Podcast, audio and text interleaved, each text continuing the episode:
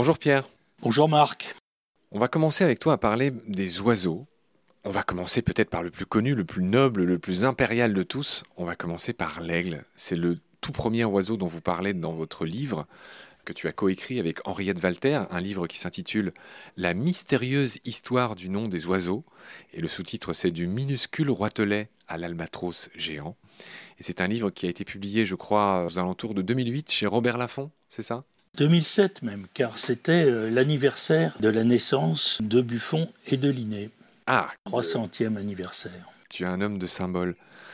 Par quoi commencer sur l'aigle? Tu as tenu à me parler d'un intéressant euh, chassé-croisé concernant l'étymologie de l'aigle. Oui, en effet, l'aigle est un oiseau très très important, à tel point que il échange son nom avec celui de l'oiseau en général. En indo-européen, il y a une racine pour l'oiseau, c'est avis, qui donne avis en latin. Eh bien, en grec, l'aigle s'appelle aethos et ça vient de cette racine de l'oiseau. Autrement dit, l'aigle, c'est l'oiseau par excellence. Mais inversement, il y a une racine indo-européenne pour l'aigle. Cette racine, c'est orne. Et on trouve dans les langues scandinaves Örn comme nom de l'aigle, Auriel en, russe, RR en breton, Ar en allemand, qui se combine à Edel et ça donne Adler. Donc beaucoup de noms d'aigle qui viennent effectivement de cette racine. Or en grec, ornis, ornis ornitos, c'est l'oiseau. Autrement dit en grec, ornis, l'oiseau, c'est l'animal qui est de la catégorie où l'on trouve l'aigle. Donc c'est un échange assez étonnant. L'aigle, oiseau par excellence, l'oiseau, ce qui représente le mieux l'aigle. C'est limpide, ce chassé-croisé. Euh, merci Pierre. Donc Avis et, Ornis. Oui, grippe aviaire. Hein. Euh, tout ce qui est euh, aviaire, c'est les oiseaux. Hein. Et même avion. Et, même avion, effectivement. un autre oiseau par excellence. Voilà. Peut-être on va décliner son nom dans les différentes langues Pierre. En anglais, l'aigle se dit eagle. En allemand, c'est der Adler. En espagnol, Aguila. Et en, italien, Aquila. Oui. Qu'on retrouve dans Aquila, hein. un nez Aquila. Absolument, absolument. Alors, Adler, donc, on vient de le voir, c'est Edel Ar. Ça sous-entend l'aigle noble en quelque sorte. Et c'est lié à la racine indo-européenne du nom de l'aigle. En revanche, eagle, ça vient de l'ancien français, Aguila Aquila, tout cela vient d'un mot latin qui est aquila en fait, qui signifie l'aigle, et qui se relie peut-être à un adjectif aquilus qui veut dire de couleur brune. C'est peut-être la couleur brune de l'aigle royal qui a donné ce nom. L'adjectif aquilin vient de là à cause du bec de l'aigle, et puis il y a aussi le vent très fort, l'aquilon. Oui, tu fais bien dire ça. J'ai tout de suite envie de dire, tu parlais de l'aigle royal, il me semble que son petit nom scientifique, c'est Chrysaetos. Oui. Et Chrysaetos, ça veut dire exactement l'aigle doré. Absolument. Alors, Aetos, on vient de le voir. Aetos qui se relie à la racine indo-européenne de l'oiseau, on l'avait vu, grec Aetos, Chrysos qui veut dire l'or, bien sûr. Donc, l'aigle doré. Qu'on retrouve dans Crésus. Hein dans Crésus, dans une statue chryséléphantine, par exemple. Rappelle ce qu'est une statue chryséléphantine Qui est faite d'or et d'ivoire. Bien vu. Ok Pierre, euh, alors j'ai noté dans ton livre un beau mot, euh, l'aquilon, qui désigne un vent. Euh, quel est le lien? Oui, c'est la puissance du vent, la puissance de l'aigle. D'accord. Alors là, l'enchaînement est tout trouvé. L'aigle est un emblème militaire royal par excellence. Il est partout, euh, dans toutes les armoiries de tous les pays, de tous les temps. Est-ce que tu veux ajouter quelque chose Oui, je dirais royal et plutôt même impérial.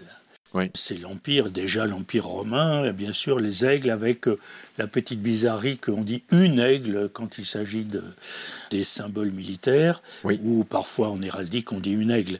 Encore dans certaines fables de La Fontaine, c'est amusant, La Fontaine dit encore une aigle parfois. Oui, tu fais bien de le préciser. Donc l'aigle bicéphale, hein, euh, prussien, symbole aussi de Napoléon Ier qui euh, a eu un fils, Napoléon II, qu'on a surnommé l'aiglon. L'aiglon, tout logiquement. Pourquoi? Le fils de l'aigle, le ah petit aigle. drôle.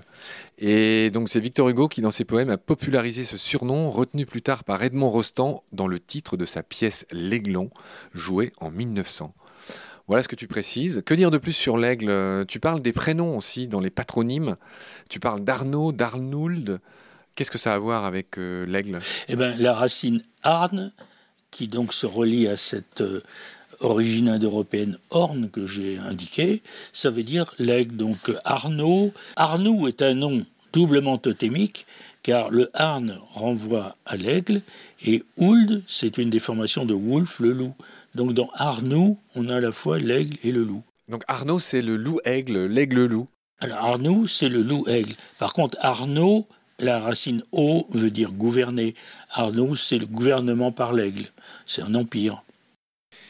On a vu que l'aigle était un symbole euh, absolument omniprésent. Il se trouve que c'est aussi un symbole chrétien. C'est l'animal qui représente l'apôtre Jean. Jean, c'est le prénom de mon papa, je lui fais un gros bisou au passage, tu me permettras de le faire. Tout à fait, tout à fait. Oui, alors l'apôtre Jean et son écriture avec sa plume d'aigle, il s'appuie sur une aigle aux ailes déployées comme pupitre, d'où les lutrins d'église qu'on appelle un aigle. Un aigle célèbre est aussi l'aigle de Meaux, c'est-à-dire Bossuet qui était un grand prédicateur et qui devait bien sûr s'appuyer sur un aigle. Je vois que tu précises à la fin du chapitre consacré à l'aigle que effectivement son nom anglais est Golden Eagle, qu'on retrouve dans son nom scientifique qu'on a déjà dit, hein, Aquila chrysaetos. Aquila c'est le nom de genre, c'est l'aigle, chrysaetos le doré, car effectivement les plumes de l'aigle royal tirent sur le doré. C'est de là qu'il tire son nom. Et ensuite tu fais une mention d'un autre animal qui s'appelle l'aigle fin. Oui, alors c'est un clin d'œil. Hein. L'aigle fin, c'est un poisson en fait. Alors on pourrait y voir le nom de l'aigle. C'est une déformation phonétique. Et en fait, c'est le poisson qui, une fois fumé, devient le haddock. Le fameux capitaine Haddock. Qui a inspiré le capitaine Haddock, bien sûr.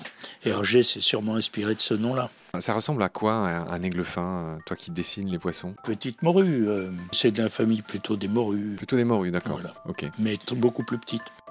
D'accord. Eh bien, sur ces considérations euh, concernant l'aigle, euh, cher Pierre, on a fini le premier épisode consacré aux oiseaux. Il est, historique ce premier épisode. Je te remercie beaucoup. À très vite pour la suite. Salut. Salut Marc.